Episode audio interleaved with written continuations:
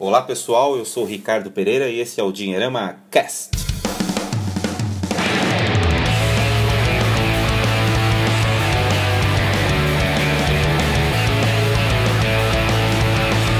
Olá pessoal, voltamos em mais um programa Dinheirama Cast, que é um oferecimento de empíricos, a sua escolha certa para decisões financeiras inteligentes e que mudam a sua vida. Acesse empíricos.com.br barra dinheirama e faça o download de um relatório financeiro gratuito que foi especialmente preparado para você, ouvinte do nosso Dinheirama Cast. Então você já sabe, empíricos.com.br barra dinheirama e baixe o seu relatório exclusivo. Bom, para começar o nosso programa hoje, vamos dar o nosso alô para os participantes. Ele que é fã número um do Donald Trump, André Massaro. Tudo bom, André? Você tá ficando louco, né? Puta que pariu. Muito bom. Já, já tá começando me zoando, né? Mas tudo bem, vamos lá. Vocês vão ver, ainda é, é, tudo indica que a gente vai se divertir muito nesses próximos anos aí. Mas tudo bem. André, você tem muitas semelhanças com ele, aquela história. Você ficou, você ficou na moda de novo. Tá é, eu tenho muita semelhança. eu sou tempo. bilionário, né? Tudo isso. Mas olha, pelo menos uma coisa vocês têm que admitir que eu estou sendo uhum. rápido em me resignar, né? Quer dizer, enquanto. E você já comprou é a tinta caju. Já comprei. É mas você vê, enquanto o pessoal tá aí fazendo protesto, até nos Estados Unidos, vocês vê que eles se referem ao pessoal protestando agora como snowflakes, né? Os flocos de neve. Fazendo é. uma alusão que é um pessoal fraquinho, frágil, aquela coisa meio. Né, é, pegando todos aqueles estereótipos negativos da, da geração Y, né? Mas você vê assim, até uhum. que eu tô sendo rápido, eu me recuperei rapidamente, eu aceitei a realidade, né? Quer dizer, o mundo é isso, nós temos que viver né, do jeito que as coisas são dadas para nós. As pessoas fazem suas escolhas e a gente segue a vida e vamos tentar dar um jeito de, de, de viver bem, se possível até ganhar alguma coisa, né? Independentemente Exato. do cenário. E, e, esse negócio de protestar, cara, você vê que até para protestar coisa é diferente, né? Aqui a gente queima pneu, os caras lá queimam New Balance, né, cara? É, Isso ficou chique. bem esquisito, né? Mas tudo bem. Né? Bom, vamos seguindo. O Conrado é, já se pronunciou, mas é legal dar um oi pro pessoal. Tudo bom, Conrado? Legal, Rick, beleza? Tudo bom? Tudo bom com vocês todos aí? Sempre um prazer estar aqui falando sobre educação financeira, dinheiro e outras coisas importantíssimas aí para todos nós. Obrigadão, tamo junto. E aí, Didio, tudo certo, Giovanni Coutinho? Tudo jóia, pessoal? Mais uma vez, um prazer também estar aqui com vocês. O Giovanni Coutinho, para quem não sabe, ele programa. apresenta aqueles programas de rádio na madrugada de Itajubá, que um fica mandando música pro outro. Olá! Essa é a segunda profissão dele. de hoje, ouvinte? Na verdade é a primeira, ah, é, viu? É, é a primeira. Bob, né? Ele é um diletante das finanças. Porque Exato. o importante é ter várias fontes de renda. Então você vê que aí Por ele isso. empolga, aí vem aquele er portante da roça, da porta, portão, porteira. Ah, isso, fica legal. Isso aí é a marca registrada. Isso aí não tem jeito de perder, né? Bacana. Pra dizer que aqui da, da, da capital do sul de Minas, também conhecido como centro do universo. É isso aí. Também contamos com a presença ilustre dele, o homem de Campinas, Renato Devono. Tudo certo, Renato? amigo do Vartinho. Fala aí, pessoal. Tudo bem? Boa noite. Quer dizer, o pessoal não sabe que horário, né? Mas nós estamos gravando à noite. Como é que vocês estão aí, pessoal? Bacana. Beleza. Bom, isso aí, Renatão. E bom, e vocês já sabem, né? Para que o nosso programa Dinheirama Cast chegue mais facilmente aí a, a mais pessoas, é importante que você faça o seu registro, né? que você faça a avaliação do nosso programa. Nós estamos presentes no SoundCloud, no iTunes, no Stitcher. Stitcher. Então, se você está assistindo, está ouvindo o nosso programa, fica o convite para fazer o seu registro, a sua avaliação do nosso programa. Tá certo, pessoal? Bom, antes de irmos para o assunto do, da semana, a partir desse Dinheirama Cast, a gente vai abrir espaço, um espaço um pouco maior para os leitores, também para os ouvintes, aquelas pessoas que escutaram o nosso podcast e resolveram encaminhar um e-mail, fazer um comentário pelas redes sociais. É, o primeiro é o Renan Guerra, que de São Paulo, ele mandou um e-mail para a gente e ele disse mais ou menos assim: Olá pessoal, fiquei fã de vocês logo no primeiro programa. Em relação ao programa de queda de juros, Alguma mudança na estratégia por conta da vitória do Trump? Acho que as incertezas no exterior podem comprometer a continuidade da política de juros. Gostaria muito de ouvir a opinião do Conrado sobre o assunto. E aí, Conrado, o que você pode dizer pro Renan Será Guerra aqui de fala, São Paulo? Quando falar de Trump, chama eu, não sei porquê, né, cara? Acho que eu ando falando demais nas redes sociais, mas tudo bem. é, é o seguinte, Renan, é, eu acho assim, se, se o pânico espalhou, se você está preocupado, assim como outras pessoas podem estar também, e o Trump anda falando coisas aí que estão realmente mexendo com, com o establishment como um todo, é, eu acho que você pode prestar atenção numa coisa legal que é o seguinte: é, os títulos públicos eles é, passam a pagar mais quando esse tipo de situação acontece, porque para você atrair o investidor num momento em que todo mundo está com medo do que vai acontecer, você tem que oferecer um retorno maior. E aí deu para perceber isso com os títulos do Tesouro é, brasileiro, né? Os títulos públicos negociados através do Tesouro Direto. Então, essa notícia pode mexer sim com o mundo, mas é, eu acho que é, tem um lado interessante que é você pode investir com segurança, liquidez e com retorno expressivo em títulos públicos e para isso você basta que você faça o seu cadastro no Tesouro Direto através de uma corretora e você consegue, é, enfim, aproveitar um pouco desse dessa onda é, que você mesmo relatou. Então, estou sendo bem sucinto para a gente poder focar no nosso tema principal do, nosso episódio de hoje, mas essa é a minha opinião sobre o que está acontecendo também. Bacana. Bom, próximo e-mail é da Ingrid Macedo do Rio de Janeiro. Ela diz assim: Olá meninos, o programa de infidelidade financeira foi incrível. Já terminei muitos relacionamentos por conta desse problema. Vocês poderiam sugerir alguma forma de tocar nesse assunto? Quando a outra pessoa é totalmente avessa ao tema, ela mandou uma observação. Gosto muito de todos, mas sou fã do trabalho uh, do André Massaro. Yes. E aí, André, uma fã? O que, você pode falar para Ingrid? Né? Não pode falar para ela, não case, hein, André? Pelo é... amor de Deus. É, é, é, isso é um negócio assim que é difícil de você fazer quando você não, já tá dentro do relacionamento, né? A verdade é que esse é um assunto que tem que ser discutido antes, antes de começar. Mas depois fazer o quê, né? Uma vez que o relacionamento tá andando, você não pode simplesmente ir lá dar uma de Donald Trump e falar você está demitido, né? É, a melhor a, a melhor coisa a fazer talvez seja ir na base da diplomacia, quer dizer, tentar ir por vários por várias etapas. Num primeiro momento tentando fazer com com exemplo, né, as famosas indiretas ou chamar a atenção para possíveis situações de insegurança financeira. Do tipo, conversar, olha, o que, que a gente faria se nós enfrentássemos uma situação difícil, como que seria para tentar chamar atenção para o assunto. E progressivamente, até chegar a hora de realmente botar no canto e falar, ó, temos que ter uma conversa. É, eu tenho uma visão, eu devo ter comentado isso no programa, inclusive, que é uma visão muito pouco romântica das coisas, né? Que um casamento ou um relacionamento, mas especificamente o casamento, ele tem que ser tratado como um negócio, porque ele é um negócio. É por isso que um casamento tem contrato. Né? Se não fosse um negócio, não teria contrato. Então a melhor forma de você gerir um casamento, assumindo que o casamento é um negócio, é você tratando ele como um negócio. E uma coisa muito importante no negócio é a coisa de que as pessoas que estão tocando um negócio precisam trocar. É, é, precisam prestar contas uma para as outras. Então os executivos prestam conta por sócios, etc. e por aí vai. Então, quem está no, no comando financeiro do casal precisa prestar contas, precisa conversar, precisa debater. E esse assunto ele tem que estar tá permanente, permanentemente aberto. Não pode ter aquela coisa cheia de dedos, do tipo assim, olha, eu não vou falar sobre dinheiro com meu marido porque ele vai ficar bravo, vai ter um chilique, vai surtar, etc, né?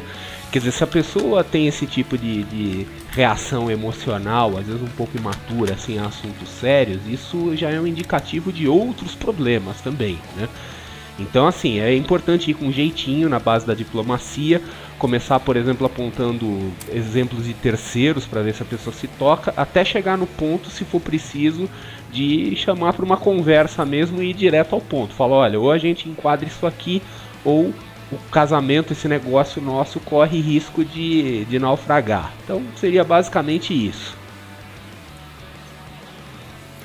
Bacana. Basicamente isso, bem facinho. Basicamente Sim, isso. É bem Quase facinho, isso. Tá no caminho certo seguindo. A maioria essas... acaba indo pro buraco, né? Mas tudo bem. Isso é um mero detalhe. tranquilo, tranquilo é. para o goleiro. Praticamente um conselheiro amoroso financeiro, o nosso grande é isso aí, André Massaro. novas especialidades. Bom, pessoal, é isso aí. Então vamos seguir para pauta da semana. Hoje não poderia ser mais propício o assunto, né? Chegando final de ano, muita gente já começa a preparar a carteira aí, o 13 terceiro chegando, compras de, de, de Natal, Réveillon também chegando por aí. Também janeiro que vem repleto de dívidas para quem não faz o planejamento financeiro. Então o programa de hoje a gente vai ouvir a opinião de todos aí os componentes para saber o que fazer nesse final de ano. E eu vou começar com ele, Renato Devono. Renatão, o que, que você pode falar para quem já começa a fazer o planejamento de final do ano com a crise? O que, que é importante fazer agora? Priorizar o pagamento de dívidas, é, usar o 13 terceiro para compras, investir. Então dá um, um help para o pessoal que está nessa situação. Eu acho que ele não vai dar help nenhum, hein? Eu acho que ele caiu. A internet Renato. dele não é. está dando help. Não deu help. E aí ele não vai dar help pra Ele ninguém. morreu. Então vamos conversar nós. Didio! Vamos. Ele morreu. vamos passar então a bola pro Didio. Didio, o que, que você pode falar para as pessoas que estão chegando nesse final de ano e não sabem o que fazer com o dinheiro? Muito bem. Bem, a questão é a seguinte: primeiro, dinheiro de fato foi feito para gastar. Então, é lógico que a gente conversa aqui sobre muitas coisas relacionadas à organização e uso responsável do dinheiro, mas a gente também não quer levar ninguém a, a pensar que tem que passar um final de ano extremamente apertado e deixando de fazer coisas que talvez estejam habituados a fazer. a palavra é responsabilidade. Como você já colocou, Rick, é, vai chegar janeiro. Né? E com janeiro chegam algumas contas extras aí muito típicas de começo de ano, os impostos mais especificamente falando, né, como o, do carro, da casa e, e, outras contas mais que possam haver, aqueles que estão com seus filhos talvez ingressando pela primeira vez numa escola, se for particular vai começar um custo aí diferente que não estava acostumado, enfim. Então, é, é, não ter a visão estreita, apenas focada nesse curtíssimo prazo, pensando em Natal, alguma viagem de final de ano, mas lembrando que logo em seguida, além do custo dessa viagem, que já tende a, a dar uma esvaziada aí no, no bolso, virão essas contas posteriores. Então, tem que lidar com isso de uma forma realista e com responsabilidade, porque senão depois você vai ter um problemão na mão e não vai ter condição de resolver. Então, é, junto com responsabilidade, eu também coloco a palavra prioridade.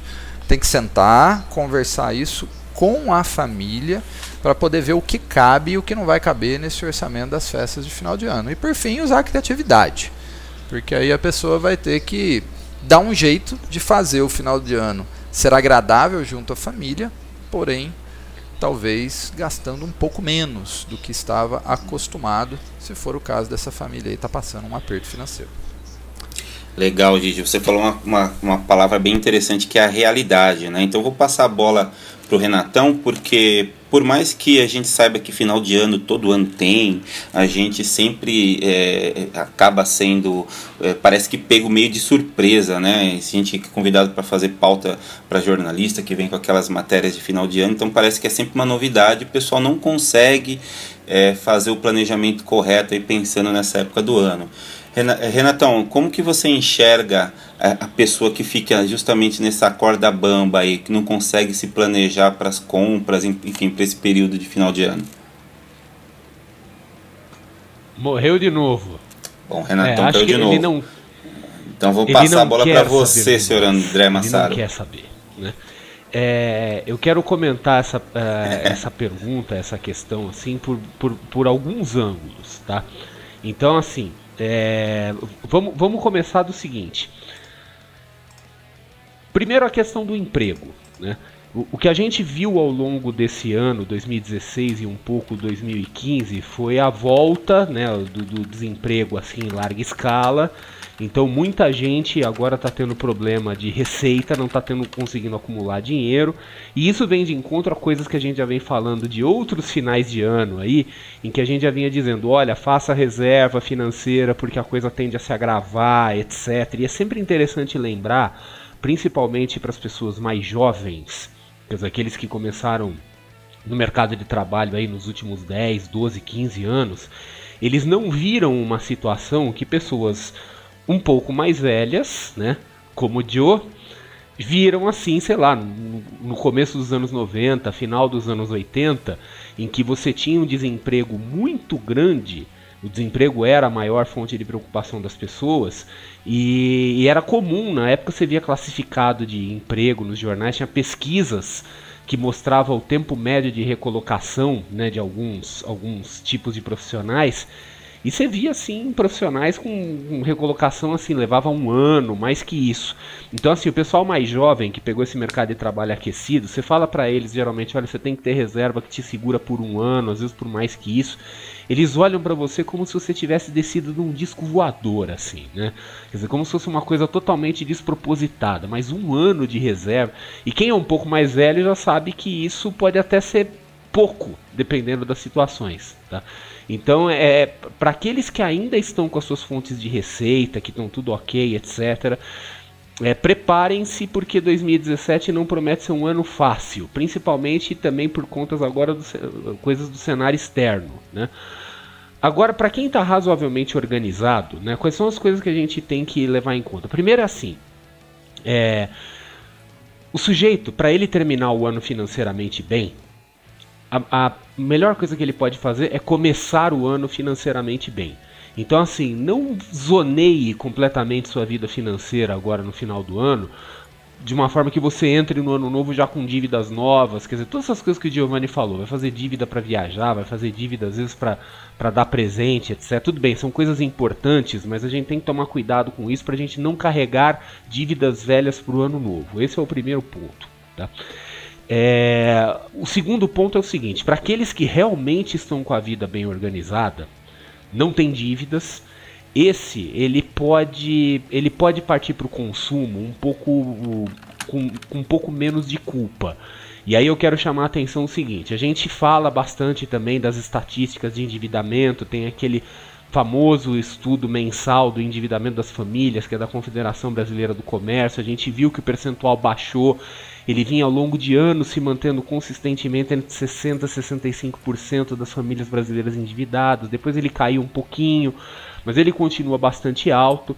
O ponto que eu quero chegar é o seguinte: hoje no Brasil, uma pessoa que não tem dívida nenhuma, a não ser aquelas dívidas bobinhas, né, do tipo, ah, tô devendo no cartão de crédito, mas pago pago ali a fatura integral, né? É, é uma minoria. Quer dizer, hoje simplesmente não ter dívidas já te coloca na elite. Você já é uma minoria da população brasileira. Então, essa pessoa que não tem dívida, ela pode ficar um pouco mais folgada no final de ano. Tudo bem, o ideal, do ponto de vista de planejamento financeiro, é que ela destine uma parcela significativa do dinheiro dela para reserva, para fundo de liquidez, para investimento, mas assim, se a pessoa não está endividada e ela quiser ir tudo para o consumo, não é o ideal, mas ela não vai para o inferno por causa disso, ela não vai cometer nenhum crime. Quer dizer, quem está com a situação mais organizada pode partir para o consumo assim um pouco com menos, com menos culpa, né? Então basicamente era esse comentário que eu queria fazer. O André, aproveitando aí, o Rick me chamou duas vezes, eu tava minha internet aqui tá uma maravilha, né? Estilo Brasil, mas é interessante esse negócio, né, cara, de final de ano ou começo de ano, né, essa, essas datas aí. As pessoas falam assim, puxa, eu me enrolei em janeiro, né, fui pego de surpresa com a matrícula dos filhos. Não tem surpresa fui nenhuma. Do carro. Pois é, pois é, esse é o ponto, né? E, e, e, a gente tenta explicar, eu tenho certeza que, que todo mundo aqui vai pelo mesmo, pelo mesmo, uh, pelo mesmo caminho. Fala, pessoal, vamos fazer o seguinte, é, parcela, o, o na, né, divide o, o custo do IPVA em 12 e todo mês guarda lá um dozeavos numa poupança para chegar em janeiro e ter o dinheiro do IPVA, não é? Ou seja, você já, já, já pega, em vez de deixar anualizado, né, deixa mensalizado o negócio e aí não tem surpresa nenhuma. E você já consegue enxergar quanto o seu carro custa por mês, quanto a matrícula vai custar por mês, quanto o, o, o material do filho vai custar por mês. Então eu acho bizarro o negócio. O cara fala assim: é, todo, todo, todo começo de ano é uma surpresa, mas como uma surpresa? Né? O PVA existe já faz quantos anos? Né? Então eu acho eu, é um negócio incrível como as pessoas não se planejam e aí usam essa desculpa né, no começo de ano para não ter dinheiro. Falam assim: ah, não tem dinheiro, não sei o que tem. Então eu acho que aquilo vai de encontro com o que você estava falando, né? e meio respondendo o que, que, que, que o Rick falou também. É, e, e, as pessoas usam muito de desculpa no final do ano né, para se endividar. Falam, nossa, eu, eu, eu parcelei, agora tem a Black Friday, né? Agora que a gente importou também mais esse costume aí americano, então é mais uma coisa para juntar. Aí o cara sai comprando que nem louco, e aí depois fala que foi surpreendido pelas contas de, de, de começo de ano que juntaram com as contas de fim de ano. Quer dizer, é o fim da picada, né, cara? Aí fica essa questão de, de uma minoria absoluta não, não estar endividada por conta que simplesmente as pessoas tratam o crédito como uma coisa mágica, né? Como se o Papai Noel fosse chegar e fosse pagar a fatura do cartão deles. Então, é, acho que, que precisa ficar o alerta que as pessoas precisam tratar é, o crédito como parte do orçamento, senão a coisa vai, vai ficar sempre assim. Né? A prova definitiva de que a quase totalidade dos problemas financeiros não são problemas financeiros, né? Quer dizer, o sujeito ele não sofre por causa de problema financeiro, ele sofre porque ele, ele se engana, né? Dizer, pois é, a, a gente está tendo bastante, bastante retorno positivo no Dinheirama com, com esse quadro que eu tenho feito aí com o pessoal, falando mais da questão mental e comportamental do que propriamente financeira. É que eu falo, o, o dinheiro serve pessoas, sem pessoas não tem finanças, né? Sem pessoas não tem grana, não tem sistema financeiro. Quer dizer, então assim, se o cara não, não tem a cabeça boa, o bolso com certeza vai sofrer. Então não adianta o cara ser o mestre das planilhas dos aplicativos se ele não consegue se controlar frente a qualquer, a qualquer estímulo de consumo que, que, que apareça para ele, entendeu? Então é por aí mesmo, André. Tô contigo. É, deixa eu falar um pouquinho também, eu tô aqui, Conrado. É, eu queria completar o seguinte, é, eu acho que a gente está falando de, de coisas que é, é, engraçado porque todo ano a gente fala as mesmas coisas e a gente também fala dos é, da maneira com que é, as pessoas encaram o final de ano, começo de ano. Vocês já falaram muito disso. Eu vou me ater a um outro ponto que é aquela coisa. É, o programa está indo ao ar agora. As pessoas que estão ouvindo a gente estão olhando o 2017 ainda como uma coisa muito, muito, muito distante. E, e, isso é uma armadilha mental muito simples que a gente mesmo cria para poder sobreviver, quer dizer, acordar no dia seguinte com vontade de continuar fazendo as coisas, porque a maioria das pessoas está estrangulada financeiramente por, claro, razões é, de comportamento pessoal, mas também razões sistêmicas e algumas delas até alheias à própria vontade. Então, é, eu acho que tem uma coisa interessante que é legal a gente dizer, que assim, a magia do Réveillon, né, a magia do pular as ondinhas e brindar e fazer aquele tintim e fazer as várias promessas do ano novo, ela é uma coisa que a gente não pode ignorar dentro do planejamento financeiro. Quer dizer, muita gente sabe que vai começar o ano que vem enroladíssimo, é, e, mas não está necessariamente preocupado com isso, porque antes de pensar nisso, ela está pensando em que lugar ela vai passar o Réveillon. É, e em que lugar ela vai comemorar a virada de ano, com, com quem ela vai estar, que roupa ela vai colocar, se é, vai ser branco, se vai ser amarelo, se vai ser, enfim, uma outra cor, se ela vai cumprir um ritual que ela já faz há muito tempo, se ela vai experimentar um ritual novo, e aí o ano vira, as coisas começam a mostrar que realmente a realidade é diferente e aí a ficha começa a cair. E aí aquilo que o André falou, a, a, a realidade bate, né? E, e o ano começa complicado e aí a tendência é que ele termine complicado, mas é um ciclo é, que a gente já está acostumado a ver há muito tempo. Então, é, essa minha intervenção rápida era mais para a gente é, provocar quem está ouvindo a gente também a, a, desafiar um pouco essa mesma maneira de fazer as coisas é, sem perceber que elas são muitas vezes uma grande armadilha. Então, é, tem que dar presente no Natal, é, tem que ser presente para todo mundo, tem que convidar todo mundo, sabe aquela coisa? Tem que viajar no Réveillon, tem que estar perto de não sei quem, tem que que fazer isso, tem que ter isso, tem que ter aquilo.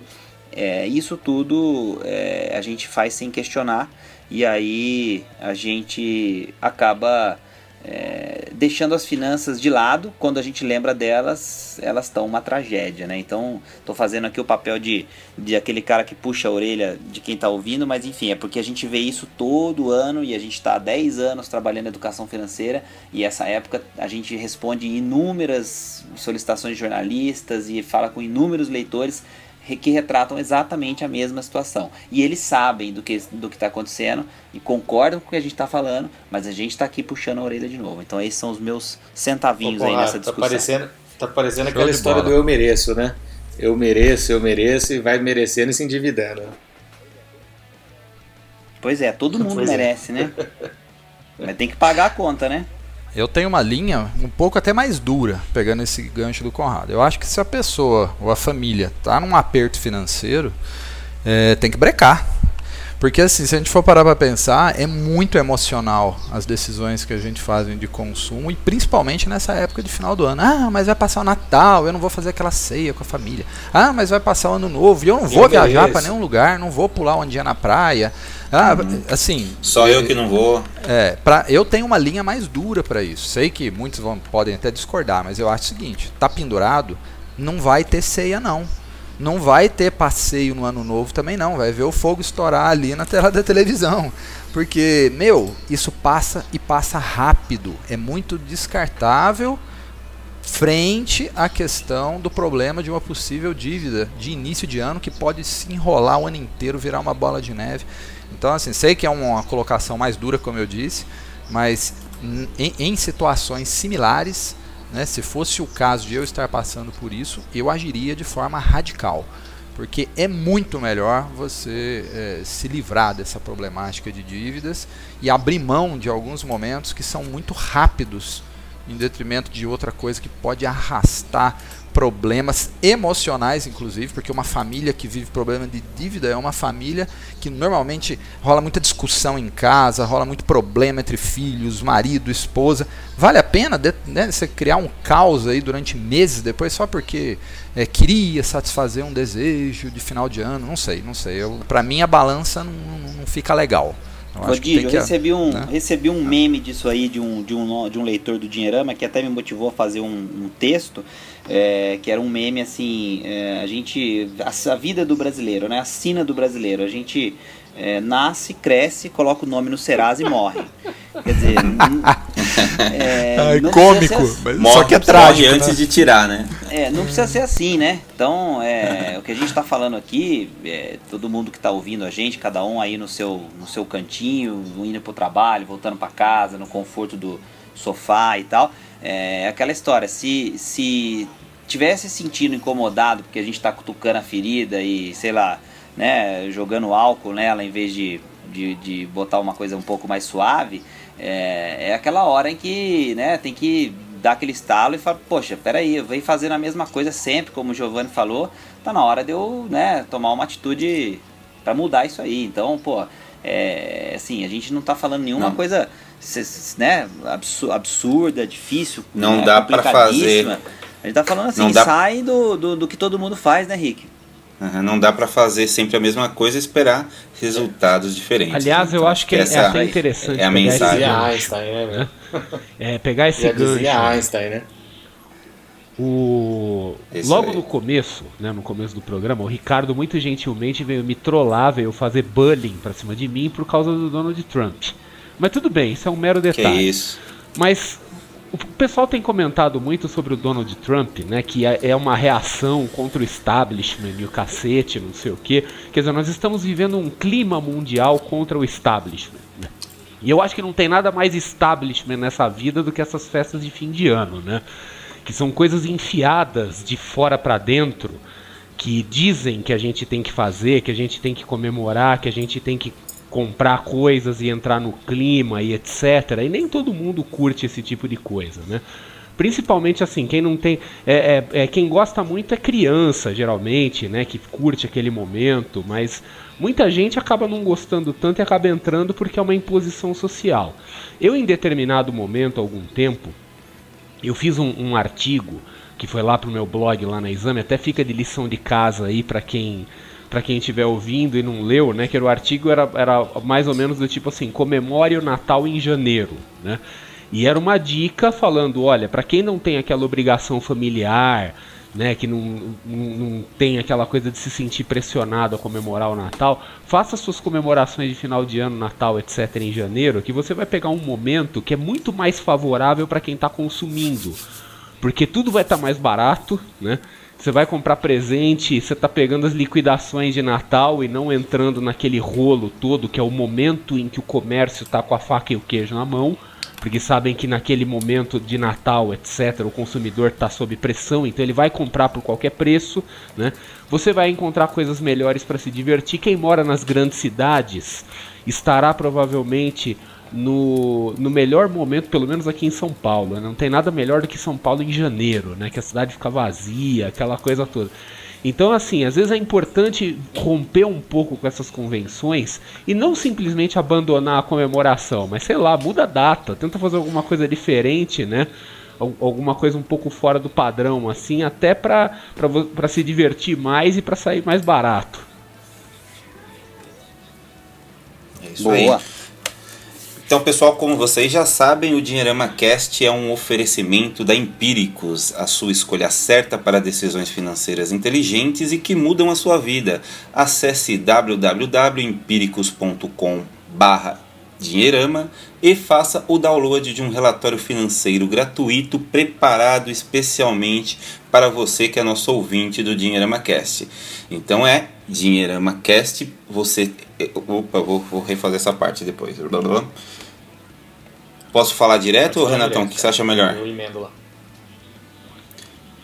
Tá. Então acesse empíricos.com.br barra dinheirama e faça o download de um relatório financeiro gratuito preparado especialmente para você, ouvinte do nosso Dinheirama Cast. empíricos.com.br barra dinheirama e baixe o seu relatório exclusivo.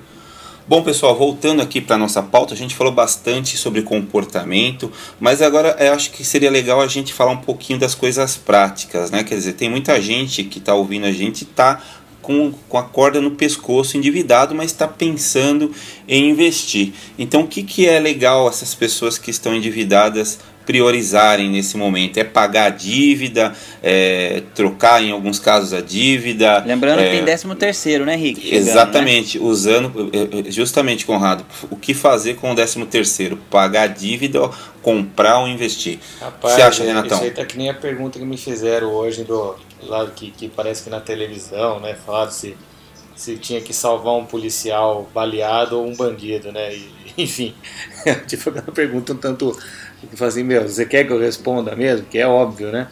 É, é que nem um, um, um, um, leitor uma vez me mandou uma mensagem dizendo que ele tinha tomado um empréstimo consignado, mas ele tinha recebido um dinheiro, 13 terceiro, não sei o que, que ele, e ele estava investindo todo mês tal. Eu falei, poxa, mas você está investindo todo mês em vez de pagar o empréstimo, né? Você tem, você tem um empréstimo que você, você paga 3% de juros é, e está investindo a 1% ao mês, quer dizer, não faz sentido nenhum. Né? Então, obviamente, é a primeira coisa, aliás, isso é, é, é, é um dos fundamentos do, do, do, planejamento financeiro das finanças pessoais, né? é você ter o um orçamento redondo, ou seja, não estar pagando juros para depois investir, né? a não ser que você consiga aí alguma, alguma coisa que a gente não conhece, né, pessoal? de tomar um dinheiro emprestado por, por uns juros mais baratos do que aquele que você vai receber num, nas aplicações, mas a gente sabe que não é assim, né? Que, que a realidade é bem diferente. O spread aqui no Brasil é enorme, então o cara vai conseguir aí no Tesouro Direto uma taxa nominal de 1, um, um e pouquinho ao mês e vai tomar dinheiro a 4, 5, 10, 15%, dependendo de onde está vindo esse dinheiro.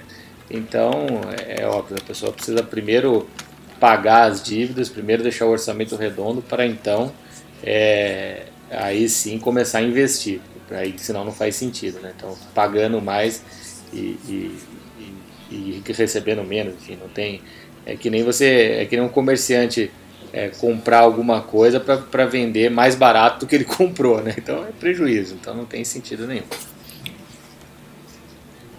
Bacana, Renatão. Ô Didio, no começo do, do nosso podcast, o André falou que em 2017 vai ser um ano bastante difícil também, né? Acho que é muito parecido com o que foi em 2016. Será que o 13º também seria uma boa opção para pensar na formação de uma reserva de emergência, pensando que 2017 vai ser complicado também? Exatamente. A ordem, na minha visão, é você primeiro eliminar algum tipo de dívida, é, depois é você pensar de fato numa reserva financeira para só depois você pensar em investimento. E aí tem gente que fala, ah, mas a reserva financeira no investimento não é a mesma coisa? Uh, é tecnicamente, mas não é em termos de objetivo. A reserva ela precisa estar tá na mão, ela tem que estar num investimento que tenha bastante liquidez, porque é algo que você vai utilizar no momento em que você não está planejando. Por isso é uma reserva de emergência. Então ela tem que estar acessível. Então é um pouquinho diferente de você fazer um investimento. Então estou considerando que essa pessoa que vai receber o 13 terceiro está com as dívidas é, ok, né? Ou não tem dívidas para a gente estar tá falando aqui de investimento. Senão é o que o Renato falou. Vai primeiro eliminar o problema da dívida, porque senão não adianta nada você estar tá buscando né, um investimento que dê um retorno menor, a não ser que a pessoa tenha né, uma tremenda habilidade, por exemplo, na renda variável, buscar algum rendimento acima do, da dívida dela. Mas acho isso um caso bastante raro e atípico.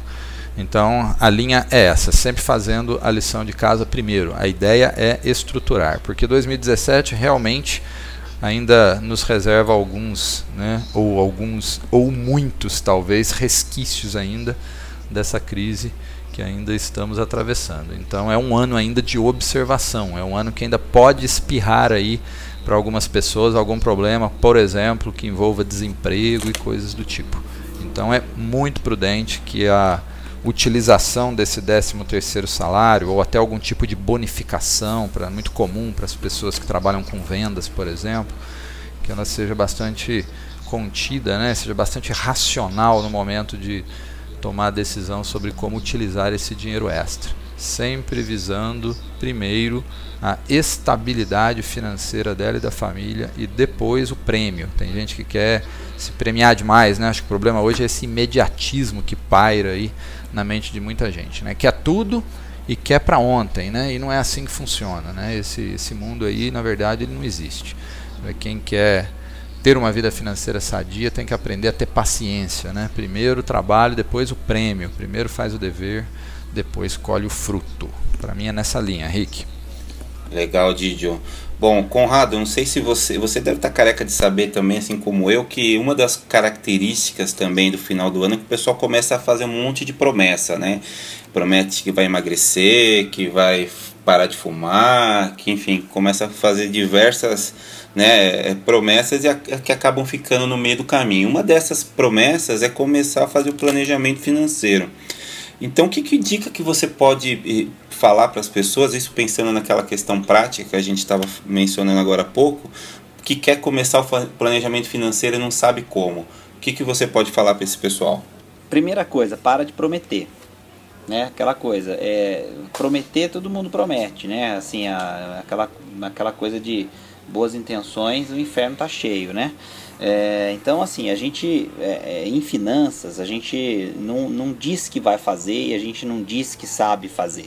A gente faz e aí, com o exemplo que a gente dá, a gente move quem está perto da gente. Então, não tem outro jeito de fazer as coisas mudarem a não ser realmente fazendo alguma coisa. Então, a minha sugestão para quem sempre se pega é, envolto aí nessas promessas de final de ano, empolgado com a, o 2017 que vai ser diferente e que realmente a coisa vai mudar e que nunca mais vai ser como antes, etc. É o seguinte: é, não existe esse tipo de coisa. Esquece isso. Ah, mas assim eu não fico motivado para começar o ano para fazer as coisas acontecerem. Não, não é a promessa que vai fazer você motiv vai, vai fazer você ficar motivado. É o resultado que vai fazer você ficar motivado. Só que quando você faz uma promessa, que é uma promessa muito distante daquilo que você quer é, alcançar, você até começa bem, você começa a colher alguns frutos ao longo do tempo, então digamos janeiro, fevereiro, etc. Mas a promessa que você colocou, ela está tão longe ainda, mesmo depois desses dois meses, três meses, que você começa a achar que você não vai conseguir atingir.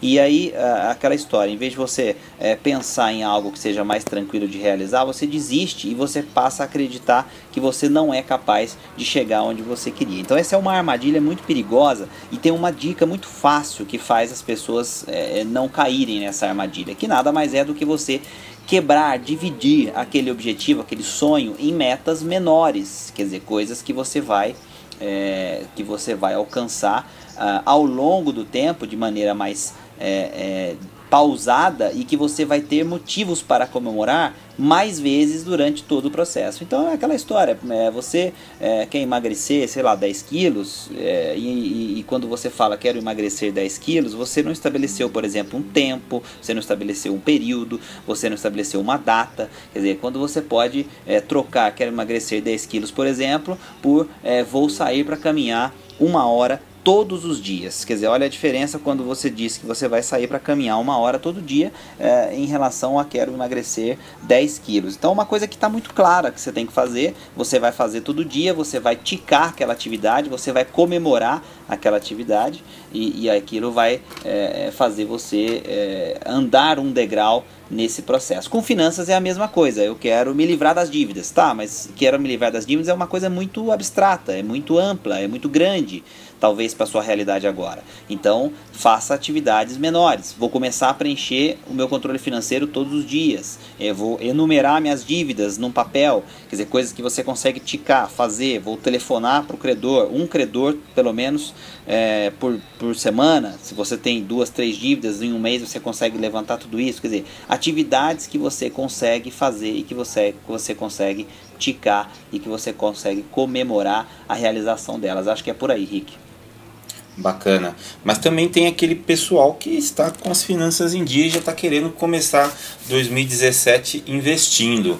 Eu. Senhor André Massaro, pensando nesse pessoal que quer investir em 2017, olhando ainda para a realidade de juros altos e tudo mais. Okay. Que, que, qual que é a dica para quem, quem quer investir? Por acaso, não custa só lembrar o seguinte: se você tem uma dívida que te consome 10% ao mês, por exemplo, um, uma conta é, um cheque especial, alguma coisa assim, pagar esta dívida equivale a fazer, do ponto de vista de matemática financeira, equivale a fazer um investimento que te dá um retorno de 10% ao mês, que é algo que não existe. Então esse é mais um argumento para quem tem dívida priorizar o pagamento de dívida. Agora, para quem está com grana sobrando, a boa notícia, que a gente ainda não sabe se é boa ou não, é boa para o investidor, né? Mas para a economia como um todo não é uma boa notícia, é que as taxas de juros voltaram a dar alguns sinais de vida aí, né? Depois de um corte recente da Selic, os títulos públicos começaram a ter um rendimento um pouco menor e agora estão voltando a níveis altos, até os títulos que rendem inflação mais alguma coisa, né? Os tesouros IPCA, por exemplo, neste momento que a gente está fazendo essa gravação, as taxas de juros acima do IPCA já voltaram acima da barreira psicológica dos 6%, né? Então, assim, eu continuo vendo ainda ao longo de 2017 a renda fixa como investimento dominante. E dependendo do que acontecer no cenário externo, pode mudar tudo, né? Quer dizer, aquele, aquela certeza que a gente tinha de queda de taxa de juros pode acabar não acontecendo. Aliás, eu acho que a pior coisa que a gente pode ter neste momento é uma certeza, seja sobre o que for. Tudo está saindo da forma mais confusa e inesperada possível, né? Então, é, é, se todo mundo estava dando como certa a morte da renda fixa, eu não apostaria nisso. Eu continuo de olho na renda fixa, majoritariamente. Então, aquela coisa, tesouro direto, é, títulos de banco, se o sujeito tem como prioridade, como objetivo, como o Giovanni falou, fazer uma reserva de liquidez que busque coisas que tenham uma, uma liquidez maior e que não sofram tanto oscilações é, de curto prazo, como títulos pós-fixados puros, né? então Tesouro Selic, CDB indexado ao DI, etc. E quem já tiver um pouco mais de folga, não precisar de reserva de liquidez, tiver mais com foco no longo prazo, eu acho que é aquela coisa é, de sempre, né? Quer dizer, procurar talvez os títulos do Tesouro Direto de prazo mais longo, que te permitam ficar travado com uma taxa por bastante tempo e por aí vai. Quer dizer, em resumo, não tem muita diferença na recomendação para 2017 em relação daquelas recomendações que foram feitas para 2016. Ok. Então vai ser com é emoção 2017, é isso? Então tá certo. Bom, todo programa a gente faz uma recomendação de livro e hoje é a vez dele, Giovanni Voz de Veludo, que vai fazer a nossa recomendação do dia de hoje. Locutor das Gerais. Voz de veludo, Menininho cara. De Isso, tá bom. Tô entendendo Cuidado com o livro um elogio a voz aveludada. Então, hoje a recomendação de livro oh, vai ser de cuidado. um livro novo. Um livro novo e o autor desse livro é amigo nosso. Esse livro é o livro escrito pelo amigo João Kepler Braga e o nome do livro é Educando Filhos para Empreender. Um livro fantástico, eu estou quase no finalzinho da leitura e é um livro que, principalmente voltado para os pais, obviamente, que tem uma proposta muito interessante, em linha, inclusive com um programa que nós já gravamos aqui, um outro podcast que onde nós falamos sobre a importância, né, tanto da educação financeira como da educação para o empreendedorismo, né, né, que no caso quando comentamos nas escolas e ele propõe aqui para que os pais, né, já preparem, né, o todo o arcabouço dentro de casa, já com algumas tarefas e detalhes para que o filho já vá se acostumando a pensar em empreender. Porque nós sabemos que somente através do empreendedorismo é que é possível que uma pessoa enriqueça materialmente em grande proporção, né? Então é, é, muito interessante as coisas que ele coloca no livro, porque quebra alguns paradigmas que nós estamos acostumados. Por exemplo, tem um capítulo que ele comenta: o filho deve estudar para concurso, deve arrumar um emprego, deve empreender. Como identificar se o filho tem ou não tem um perfil empreendedor, porque obviamente isso não é algo para todos, né? fala sobre a importância da persistência quando se decide empreender. Uh, o outro que eu achei muito bom fala o seguinte: seu filho precisa aprender a agradecer os nãos que ele recebe. E eu digo, não só os filhos, tem muito pai e mãe aí precisando aprender a agradecer os nãos que recebe também. Né? A importância de lidar com a frustração, enfim. O fato é que o livro fala que os pais devem preparar os filhos para o mundo real, ao invés de ficar querendo transformar o mundo ao redor para se adaptar aos filhos. Isso não existe. O ambiente aí fora a gente sabe que é hostil e quanto mais a gente preparar os, os nossos descendentes para isso, melhor. Então fica uma super dica de recomendação, principalmente para você que é pai ou que pretende ser, para você que é um filho e não teve esse tipo de visão, é um livro também, é, é um livro muito especial, porque abre a mente de qualquer forma. Fica a dica aí. Show, um livro muito bom. Fala de novo. Aquela história de deixar filhos Legal. melhores para o mundo e parar com essa viadagem de que deixar o um mundo melhor para os filhos, né? Exatamente. Exatamente. Perfeito, perfeito. Legal, pessoal. Estamos chegando ao final do nosso Dinheirama Cast, sem antes deixar de, de fazer o oferecimento do programa, que é da Empíricos, que é a sua escolha certa para decisões financeiras inteligentes e que mudam a sua vida. Acesse empíricos.com.br barra dinheirama e faça o download de um relatório financeiro gratuito especialmente feito para você que é ouvinte do nosso Dinheirama Cast. Então você já sabe, empíricos.com.br barra dinheirama e baixe um relatório exclusivo feito especialmente para você. Também re, é, renovamos o convite para que você que está ouvindo o nosso podcast faça as recomendações, a sua recomendação sobre o nosso programa na plataforma que você estiver ouvindo. Assim mais pessoas ouvirão e chega, é, o nosso Dinheirama Cast. Então as recomendações finais. Estamos Obrigado, aí. André Massaro. Deixe aí o seu recado, recado final. É final. aquela coisa, lembre-se de que para terminar o ano bem financeiramente, o melhor caminho é começar bem. Então não faça bobagens que não, não, não crie dívidas novas e novos problemas no ano novo. Legal, Conrado, concorda com o André? Opa, com certeza. Em janeiro você não vai acordar e dar de cara com os ursinhos carinhosos que vão resolver todos os seus problemas e vão acolchoar todo mundo para você pisar e não se machucar. Como bem colocou o Didi, o mundo é esse aí, o mundo e o Brasil, principalmente, a gente está falando de Brasil, é o lugar em que os juros do cartão de crédito passam de 450% ao ano, do cheque especial de 350% ao ano ou mais. Então não tem ursinho carinhoso não, tem que tomar conta e fazer direitinho, porque senão o bicho pega e a gente está aqui para ajudar nesse sentido, para lembrar, para cutucar, mas claro, para poder auxiliar nesse processo. Isso aí, valeu, até a próxima, galera. Didio, sua mensagem final do nosso podcast. Ah, eu vou dar a martelada básica da educação financeira. Que o ouvinte aprenda a gastar menos do que ele ganha. Que ele invista essa diferença. E que ele pare de se preocupar com status e querer gastar mais dinheiro só para ficar impressionando outras pessoas, porque quem vai pagar a conta no final é ele mesmo. Então, temos que ter responsabilidade com a nossa vida financeira. É isso aí. Renatão, um abraço para você e sua mensagem final aí pro Valeu, nosso Rick. ouvinte. Pô, eu vou endossar todo mundo, tô com o Didi, eu acho que tem que. Finanças tem que radicalizar. Não adianta reclamar depois, que meu Conrado fala do mundo de moranguinho que ele não existe. Tem que radicalizar, tem que cortar na carne se você quiser é, progredir e tudo mais. E dizer o seguinte: dia 1 de janeiro é só o dia que vem depois do dia 31 de dezembro e é só isso. Só começa um novo ano que não muda absolutamente nada. Deixa um abraço para todo mundo, boa noite para todo mundo aí. Vamos dormir, vamos descansar. E é isso aí. Obrigado mais uma vez estar com vocês aí.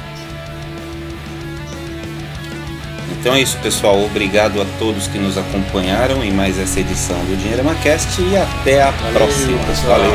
Tchau, tchau. Valeu, abraços.